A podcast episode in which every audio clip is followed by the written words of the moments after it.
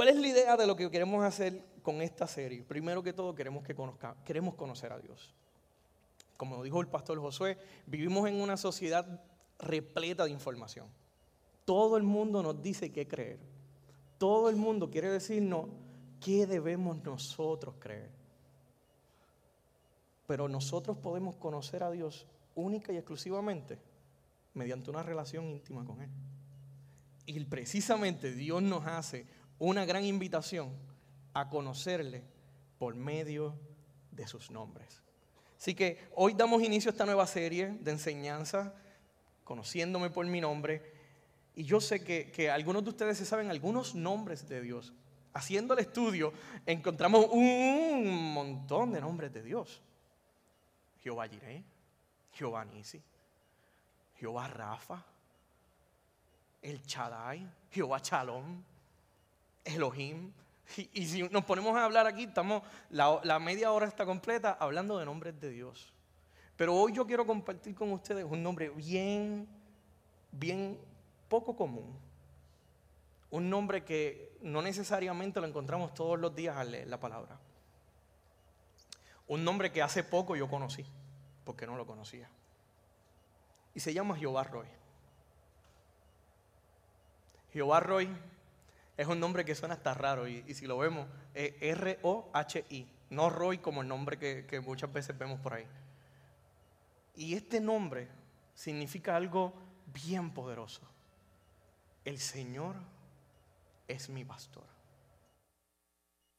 El Señor es mi pastor.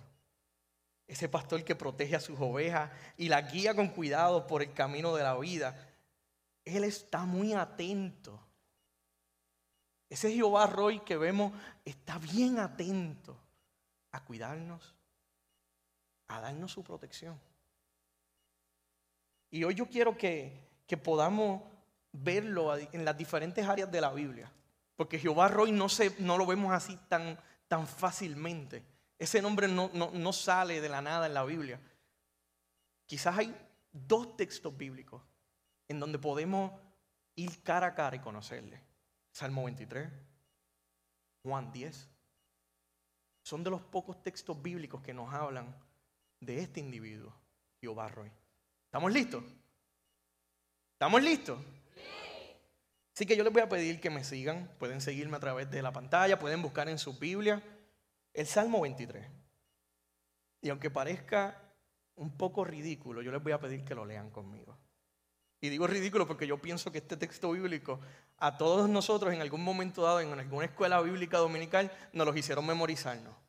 Por lo menos yo tenía una maestra de escuela dominical que me obligaba a aprenderme el Salmo 23. Y había que recitarlo de memoria. Pero hoy yo no quiero que lo recitemos de memoria. Hoy yo quiero que me acompañen a leer el Salmo 23. En la versión Reina Valera dice, Jehová es mi pastor, nada me faltará. En lugares de delicados pastos me hará descansar. Junto a aguas de reposo me pastoreará. Confortará mi alma. Me guiará por sendas de justicia por amor de su nombre. Aunque ande en valle de sombra de muerte, no temeré mal alguno, porque tú estarás conmigo tu vara y tu callado me infundirán aliento. Aderezas mesas delante de mí en presencia de mis angustiadores. Ungen mi cabeza con aceite. Mi copa está rebosando. Ciertamente el bien y la misericordia me seguirán todos los días de mi vida. Y en la casa de Jehová moraré por largos días. Es un salmo precioso. Pero hoy se los quiero leer también en otra versión. Nueva traducción viviente. Lo trae un poco como si hicieran así por aquí. En Puerto Rico decimos darte un quesito. El Salmo 23, la nueva traducción viviente, dice, el Señor es mi pastor, tengo todo lo que necesito. En verdes prados me deja descansar me conduce junto a arroyos tranquilos. Él renueva mis fuerzas. me guía por sendas correctas y así da honra a su nombre. Aun cuando yo pase por el valle más oscuro, no temeré, porque tú estás a mi lado. Tu vara y tu callado me protegen y me confortan. Me preparas un banquete en presencia de mis enemigos. Me honras ungiendo mi cabeza con aceite. Mi copa se desborda de bendiciones. Ciertamente tu bondad y tu amor inagotable me seguirán todos los días de mi vida. Y en la casa del Señor viviré por siempre. Este salmo es a la misma vez una alabanza y un mensaje de fe. En este salmo yo puedo ver al autor, puede ser David, pudo haber sido otro salmista. Muchas veces deducimos que es David porque habla de un buen pastor y David fue un pastor. Así que él conocía todo el ambiente pastoral. Pero no solamente es un cántico bonito, sino que tiene un mensaje de parte del autor que nos debe llenar de fe. Es un mensaje que nos debe llenar de vida. El texto es sencillo, porque todos nos lo aprendimos en algún momento fácilmente, pero a la vez es profundo. Es sencillo porque, pues, en, en, el contexto en el que se escribió, la vida del pastor era completamente conocida. Todos conocían a un pastor. Yo no sé si alguno de ustedes no conoce a un pastor que no sea Pastor Josué, y en este caso a mí que me conocieron hoy. Todos conocemos a un pastor. Conocemos a un pastor en donde crecimos, conocemos a un pastor en donde, está, en donde nos criamos. Todos conocimos a un pastor. Por eso se nos hace tan simple en ocasiones entender el texto, pero a la misma vez es profundo, porque nos lleva desde el pasado, desde David nos apunta al buen pastor que es Cristo Jesús. Desde el Salmo nos está apuntando al Nuevo Testamento y nos dice, en algún momento ustedes van a conocer al que es el buen pastor que da su vida por las ovejas. Así que esto es un texto tan delicioso. Es un poema, es un cántico, es algo como que te dan ganas de seguir ahí, de, mm, dame más, dame más. Tiene seis versículos nada más y yo quisiera que tuviese 30. Que se pareciera al Salmo 119, que tiene hmm, para leerlo un día entero. Pero solamente tiene seis versículos que nos dicen tanto. Y hoy yo quiero que vayamos un poco más profundo. No en lo superficial de lo sencillo. Yo quiero tomarme el atrevimiento de ir texto por texto. Y vayamos desmenuzando, vayamos sacando el secreto, vayamos sacando el entrelínea, vayamos sacando lo que se oculta en las palabras para nosotros entender quién es mi Jehová Roy. Amén. Vamos allá, ¿me siguen? Muy bien. So, comenzamos con Jehová como pastor. Vamos a comenzar a ver a Jehová como pastor y lo vamos a ver precisamente en los primeros cuatro versículos. Vamos a ver a Jehová, a este pastor que está ahí atento a mí. La metáfora del pastor indica el cuidado que Dios da a su pueblo. Jehová es mi pastor, el Señor es mi pastor. Quiere decir que Él está atento a ti y a mí. Quiere decir que Él está con su ojo abierto. Oye, por ahí veo, por ahí veo a Wichi. Oye, por ahí veo a Jan Andrés. Mira, estoy viendo a Luisito allá atrás. Así está el buen pastor. El buen pastor no está sentado. Ok, sí. Oh, no, el buen pastor está atento. Allí veo a Sebastián, a Daniela. Allí estoy viendo a Abdiel. Están bien. Están bien. Pues las ovejas necesitan constante vigilancia y protección del mal tiempo, de la fiera, de todo el peligro, incluso de ellas mismas. Nuestra pastora Michelle hace un tiempo atrás predicó sobre este tema y nos hablaba de que las ovejas eran un montón de cosas menos el animal más inteligente del reino animal las ovejas eran tontas, las ovejas eran torpes, las ovejas eh, son medias cabritas a veces. Y muchas veces nos quedamos como que, ¿y cómo rayos la Biblia me compara a mí con una oveja? Porque muchas veces nosotros somos como las ovejas. Usted decide lo que quiera hacer como la oveja, si la torpe o la cabrita. Sin pastor, las ovejas generalmente perecen. La frase mi pastor, mi pastor, da una aplicación muy personal al salmo. El salmista no está hablando a la grada. El salmista no está haciendo algo para que lo espalzan por ahí y averigüen cómo se interpreta. No, el salmista está diciendo mi pastor. Jehová es mío, mi pastor. O sea que Dios no está hablando por mensaje de texto. Jehová no está lejos de ti. Jehová Roy está aquí contigo y te está diciendo, oye Wilfredo, que cuidar la salud, papi. Estás medio descarriado. Oye, Zapata, te estoy velando. ¿Por qué? Porque Él me conoce a mí por mi nombre. Así como ahorita todos gritaron el nombre y yo me presenté como si no los conociera ninguno. Así en muchas ocasiones el Señor nos llama por nuestro nombre porque Él nos conoce. Nosotros le conocemos a Él. Nada me faltará es consecuencia precisamente de la primera línea. Porque Dios es mi pastor, no tengo nada que temer, pues Él proveerá lo necesario. Él va a proveer. ¿De qué temeré? ¿De qué voy a temer? Hemos de confiar y descansar en Él completamente. El Nuevo Testamento enseña que Él quiere que le pidamos lo que necesitamos cada día. El salmista no está diciendo, pues mira, puede ser, es mi pastor, puede ser que me falte la leche en la nevera. Jehová es mi pastor, puede ser que esta quincena no me dé Jehová es mi pastor, puede ser que me voten de mi apartamento. Jehová es mi pastor, puede ser, no. Jehová es mi pastor y nada, absolutamente nada, por completamente nada.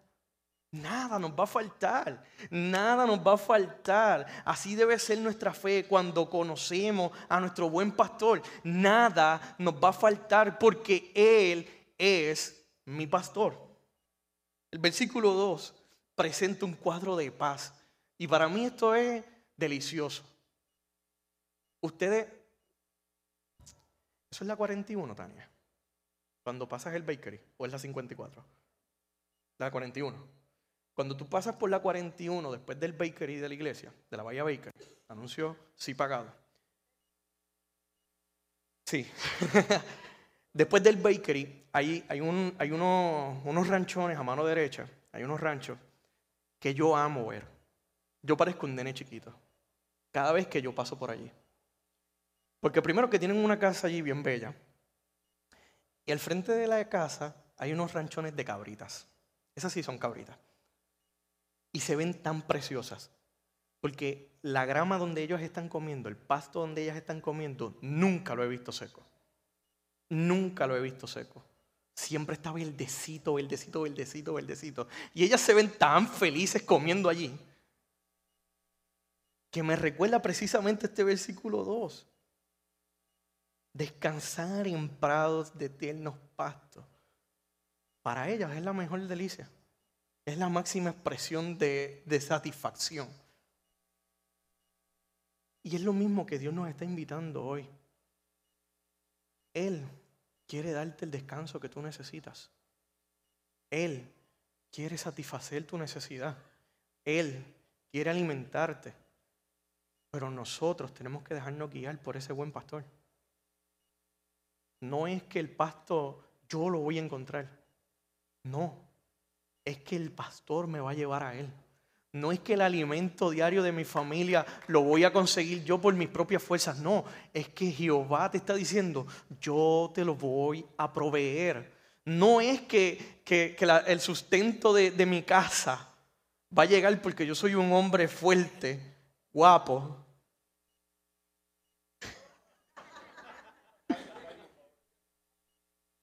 sino porque Él es mi buen pastor y Él me va a llevar al lugar que yo necesito estar para alimentarme, no solamente físicamente, no solamente emocionalmente, sino que Él te dice, oye, espiritualmente yo te quiero alimentar, déjate alimentar por mí. Tu espíritu lo alimento yo. Lo que hay dentro de ti, lo alimento solamente yo. Y yo tengo el pasto necesario no solamente para que te alimente, sino para que descanses y tengas paz. En ocasiones damos demasiado espacio a que Satanás nos engañe. Y seamos sinceros, dejamos que nos engañen con sus mentiras. Ayer estábamos en casa con un grupo de amistades eh, haciéndole un homenaje a un ex soltero de nuestra iglesia que el próximo sábado se casa. Este. y dentro de la conversación, antes de que Guido llegara, porque no hablamos de este tema cuando Guido estaba allí, pero antes de que Guido llegara, eh, tuve la oportunidad de hablar con su tío, con Leo, y, él me mencionaba que precisamente vivimos en una sociedad, en un, en un, vivimos en un siglo en donde todo es una mentira. Todo es una mentira. Todo es de embuste. Y, eso me llevó, a recordar quién es el padre de la mentira. By the way, los fans de Marvel no es Loki. Ciertamente se llama Satanás. Satanás es el padre de la mentira. El único poder que él tiene es mentirte a ti y a mí. Él no tiene poder sobre mi mente. Él no tiene poder sobre mi corazón. Él no tiene poder sobre mi vida. Mi hermano, le quiero decir que nada de lo malo que le está sucediendo hoy es obra de Satanás porque él no tiene ese poder. Punto. El único poder que él tiene es mentirnos y hacernos creer que él tiene el poder para destruir nuestra mente, nuestra casa, nuestro espíritu, nuestro corazón. Y este texto bíblico nos recuerda que cuando escuchamos, Dios no va a permitir eso en tu vida. Es que tú no eres lo suficiente para eso. Es que, es que tú tienes que ayunar más porque es que tú no ayunas y el Dios no va a responder tu oración.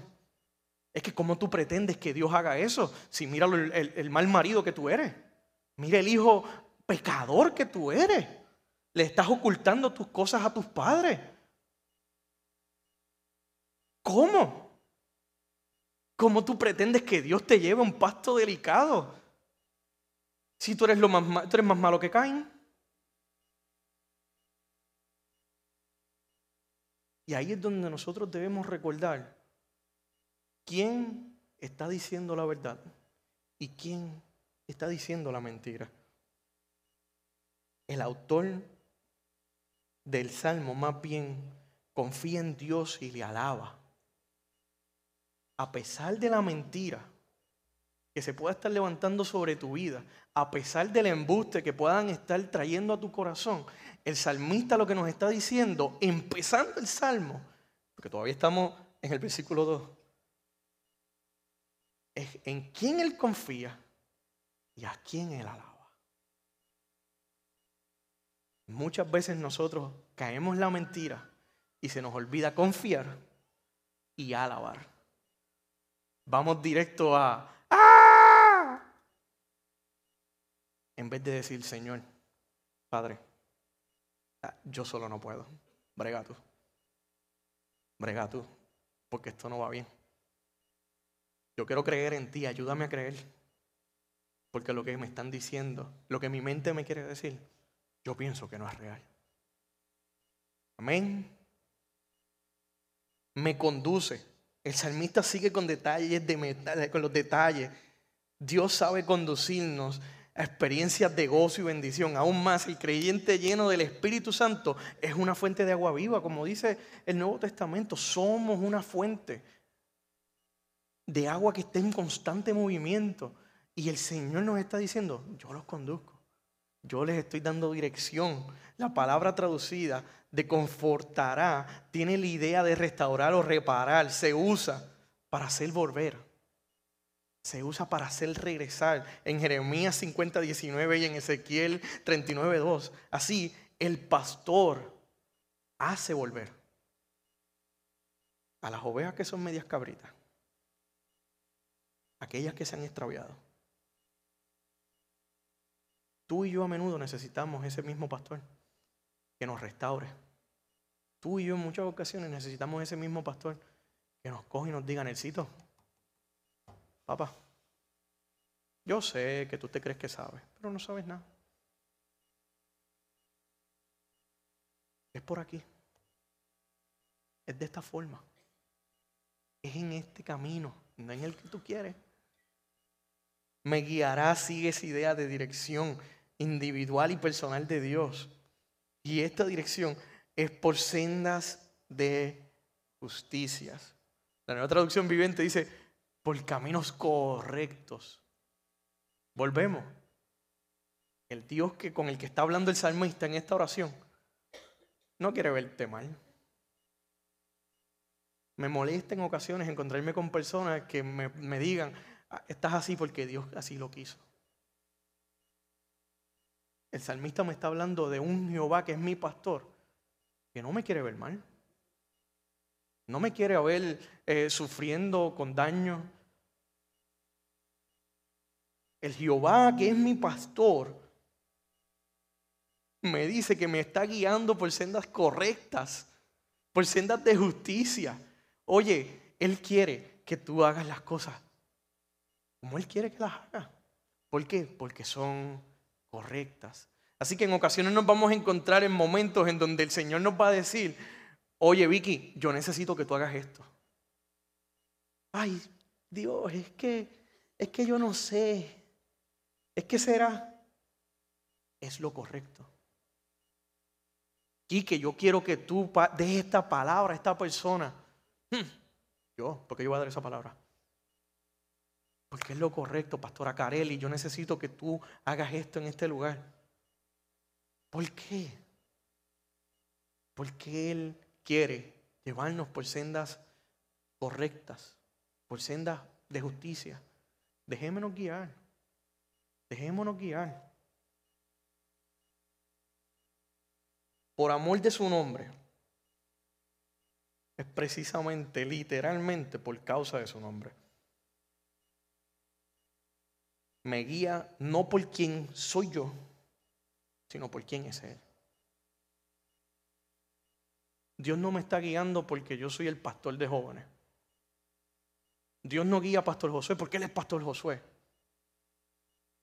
Dios no guía a Wilfredo, a Carmen, a, a Mandy, a Omaira porque ellos son los ancianos de la iglesia. No, Dios quiere trabajar contigo también. Aunque no tengas ningún tipo de posición. No por lo que tú eres, no por lo que tú sabes hacer, no por lo que tú puedes hacer, sino por quién es Él. El salmista lo tenía claro. Por amor a tu nombre, por amor de su nombre. No por lo que yo soy, sino por lo que es Él. Son valle de sombra, de muerte, a su callado, el pastor nos sigue diciendo, este es mi carácter, este es quien yo soy, esto es lo que yo tengo, esto es lo que yo traigo. Hasta aquí hemos tratado de desmenuzar este texto lo más que podemos para conocer estos secretos, que en ocasiones se quedan entre líneas. En ocasiones repetimos el Salmo 23 y no nos imaginamos que está todo esto ahí. En ocasiones tú y yo leemos la Biblia y no conocemos realmente a Dios. Pero este texto nos presenta una segunda cualidad del pastor.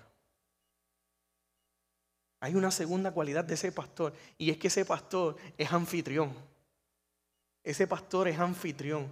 Ese pastor, ese Jehová como anfitrión, cambia un poco la dinámica en el texto. De momento estamos viendo del 1 al 4 que Jehová es mi pastor, nada me faltará, me va a llevar a un lugar donde yo puedo descansar y comer todo lo que yo quiera, me va a guiar, me va a alimentar.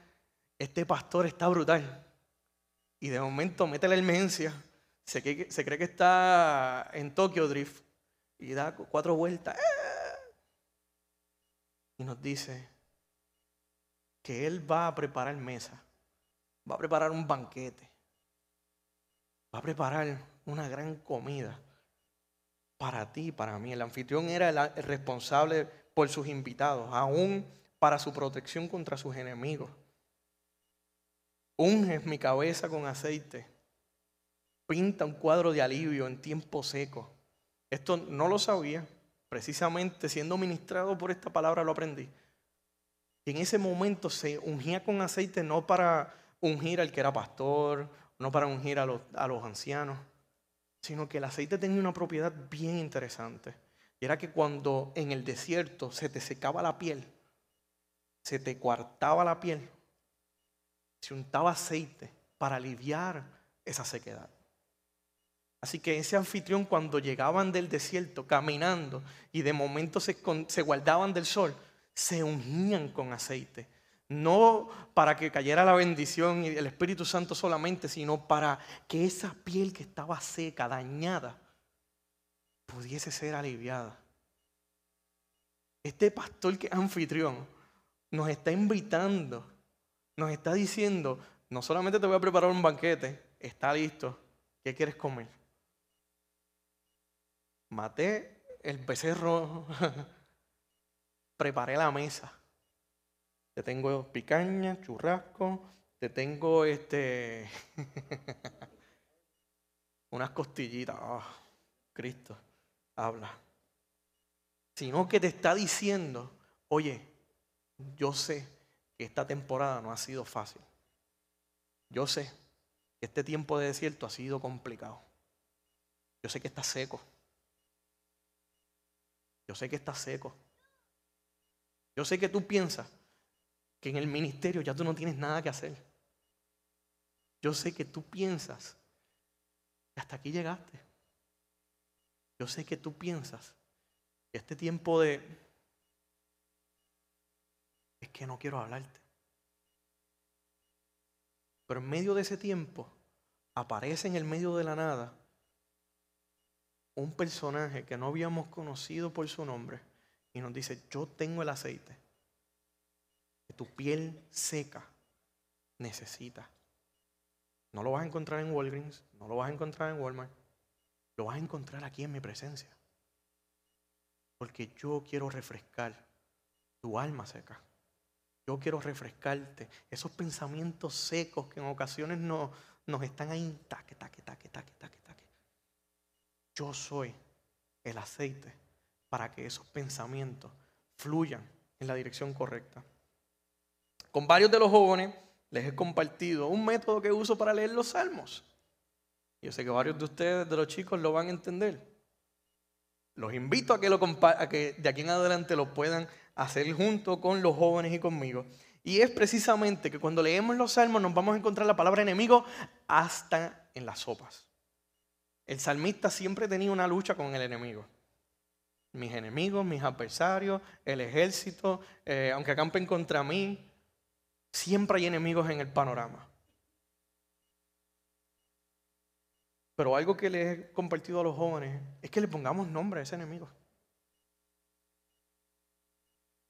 El Salmo nos dice que en presencia de mis angustiadores, en presencia de mis enemigos, aún así tú me vas a alimentar. Así que yo te invito a que tú puedas hacer el ejercicio y ponerle nombre a ese enemigo. ¿Quién es mi enemigo? La ansiedad, la depresión, el proceso de divorcio, el proceso en el que estoy migratorio? ¿Quién es ese enemigo? Hubo un problema en mi apartamento, me tengo que ir. Tengo miedo de que me boten mis cosas. ¿Quién es mi enemigo? La pornografía, la homosexualidad. Póngale nombre, concreto.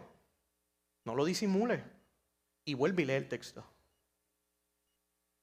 Vuelva y lee el texto ahora. Y ya no se va a llamar enemigo y no lo voy a entender. Ahora voy a poder leer el texto bíblico cuando de momento dice eh, aderezas mesas delante eh, de mí en presencia de mi adicción a la pornografía. Preparas un banquete en presencia de mi depresión, de mis pensamientos suicidas. Ya ese, e, ese texto ya no es como que tan fancy.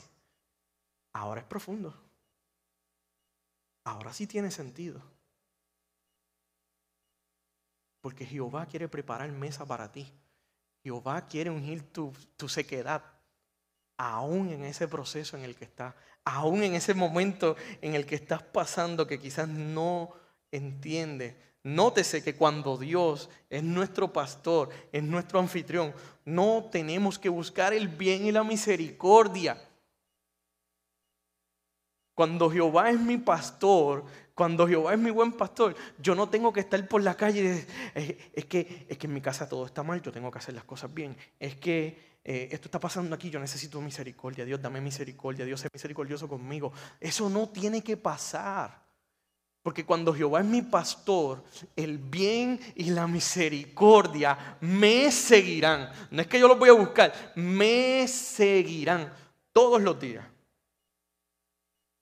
Todos los días, no los fines de semana, no el domingo cuando voy a la iglesia, no cuando eh, me conecto por las mañanas a las seis y media, el día que me conecte, a ver a, a Carmen y a Wilfredo, a Quique y a Lourdes. No en ese momento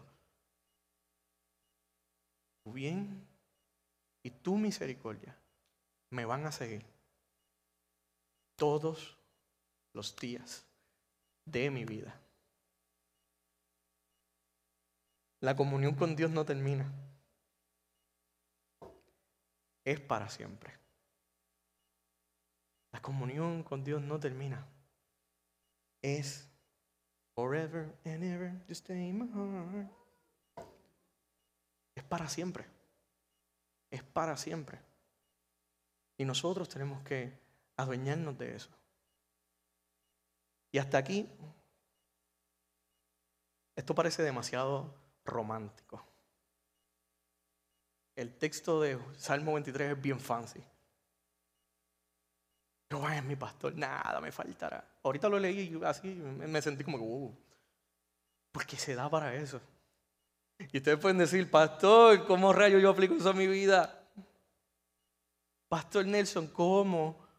El Salmo 23 yo lo pongo en prueba todos mis días.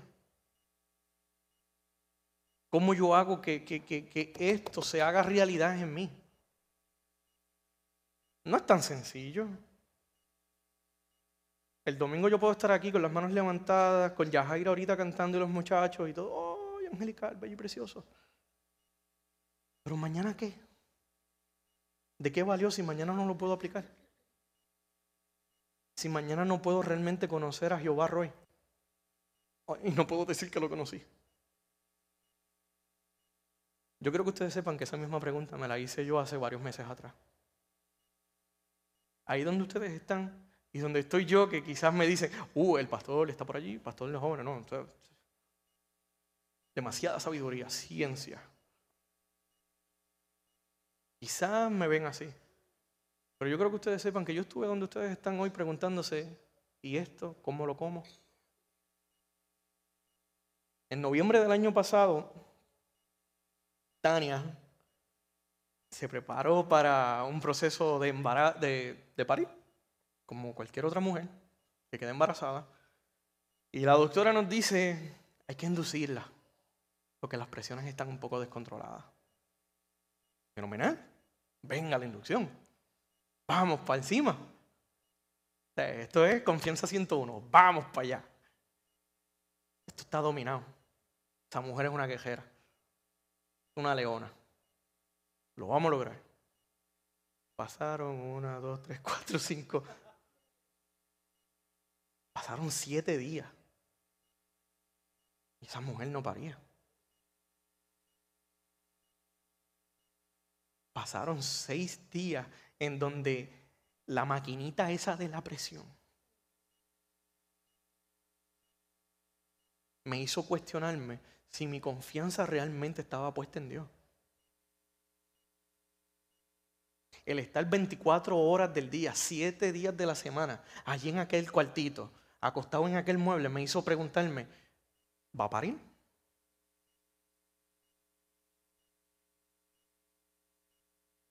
Y quizás ustedes se ríen ahora, pero aquel día, en aquel momento yo no me estaba riendo. En aquel momento yo tenía los ojos acá atrás. Y ver esa carita. Ustedes la ven aquí brincando, gozando, esto, lo otro, sufriendo. Me temblaron las piernas. Me sentí en el valle de sombra de muerte. Pero no quedó ahí, todo se solucionó. Vamos a una cesárea, saquemos al muchacho, todos estamos bien. Tani está bien, el nene está bien, todo está tranquilo. Resuelto el problema. No hay 21, Lucas está fuera. Amén. Salimos del hospital y está vivo allí. Escúchenlo, ese es Lucas. Pasó una semana de ese momento, en casa estaba todo tranquilo. Llegó toda la familia, alegría bomba ¿eh? Felicidad en todos lados. El primer nieto de Juan Nelson y Martayala, el tercero de Ángela y Toño, había nacido y ese nene está precioso. Todo el mundo decía, se parece al papá, a la mamá, al abuelo, a la tía, a la abuela. Y un 25, 24 de noviembre. Bueno, era 25, pues ya eran las 12. Luego de habernos comido nuestro almuercito de, de acción de gracia. Tania se toma la presión. Porque nos vamos a acostar, ya estábamos listos para irnos. Y aquella presión estaba en 200 sobre 113, 120. Y dije, mamá, eh, dale cinco minutos, como nos diría doctor Elliot. Dale diez minutitos y vuélvete la toma. Porque eso está raro. ¿Tú te sientes mal? No. Yo estoy bien. ¿Te duele algo? No. Bueno, pues vamos a esperar y te la vuelves y te la toma. Pero vuelve y se la tomó y salió igual. Doctor, eh, tenemos este problema. Y mi querido doctor Elliot, que lo amo con todo mi corazón, nos dijo unas palabras bien sencillas. ¿Tienes un hospital cerca?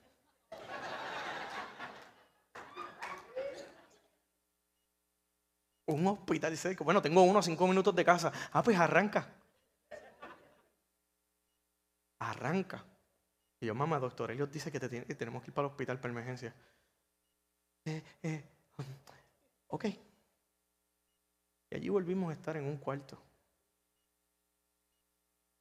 Lucas estuvo un día completo sin ver a su mamá a la una semana de haber nacido. Allí volvimos a estar unos días en donde pensábamos, pero Señor, si todo estaba bien. El pasto verde estaba rico. Lo que me habías prometido lo cumpliste. ¿Qué pasó? Vuelvo a ver a esa mujer eléctrica acostada en una cama flat con una ultradosis de magnesio.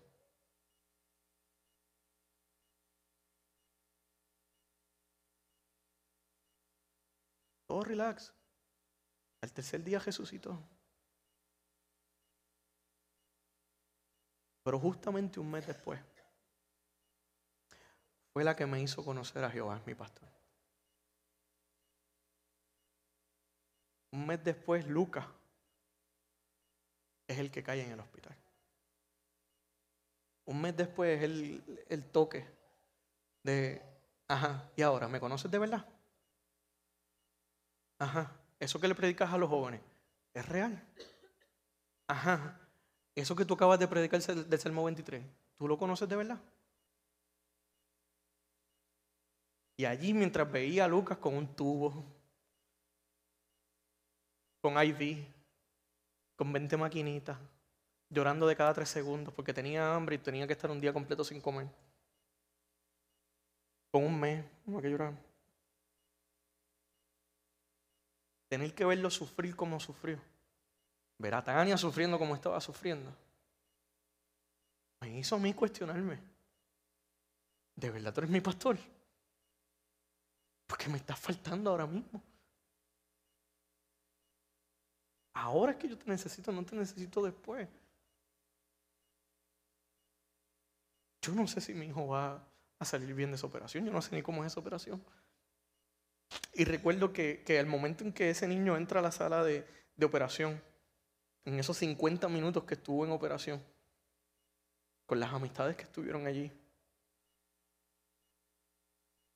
yo sentí como si me pusieran así las dos manos en los hombros. Y eran, recuerda que yo soy Jehová tu pastor. Yo soy tu pastor. Y me sentí como Job, tan solo de oídas yo te había conocido. Pero cuando yo vi a ese niño salir de la sala de operación, al par de, horas comiendo, como si no hubiese mañana. By la operación fue en el estómago, pensábamos que iban a haber problemas de alimentación. No, hay problemas de presupuesto para comprar comida para él. Porque así como ustedes ven ese niño, ese niño come hasta seis onzas de leche de cada tres horas. Oye, porque pudimos confiar. Confiamos temblando. No se crean que porque él debe tener más confianza que yo. No, yo tuve la misma confianza de ustedes. Las mismas dudas de ustedes. La misma crisis de fe de ustedes. En ocasiones decimos, ¿será real? Yo también estuve ahí. Y me tocó encontrarme cara a cara con el Jehová Roy, con el buen pastor. Esperamos que esta palabra haya sido de bendición para tu vida. Te invitamos a que te mantengas conectado con nuestra iglesia y ministerio a través de las redes sociales. Puedes buscarnos bajo Iglesia Bahía Vida y nuestra página de internet bahiavida.church, donde podrás encontrar mayor información y podrás acceder a contenido y encontrar los enlaces para continuar ayudándonos a llevar la palabra de Dios a través de tu generosidad. Finalmente, Gracias por tus oraciones y te invitamos a que te mantengas conectado a la palabra de Dios a través de nuestra iglesia Bahía Vida. Bendiciones.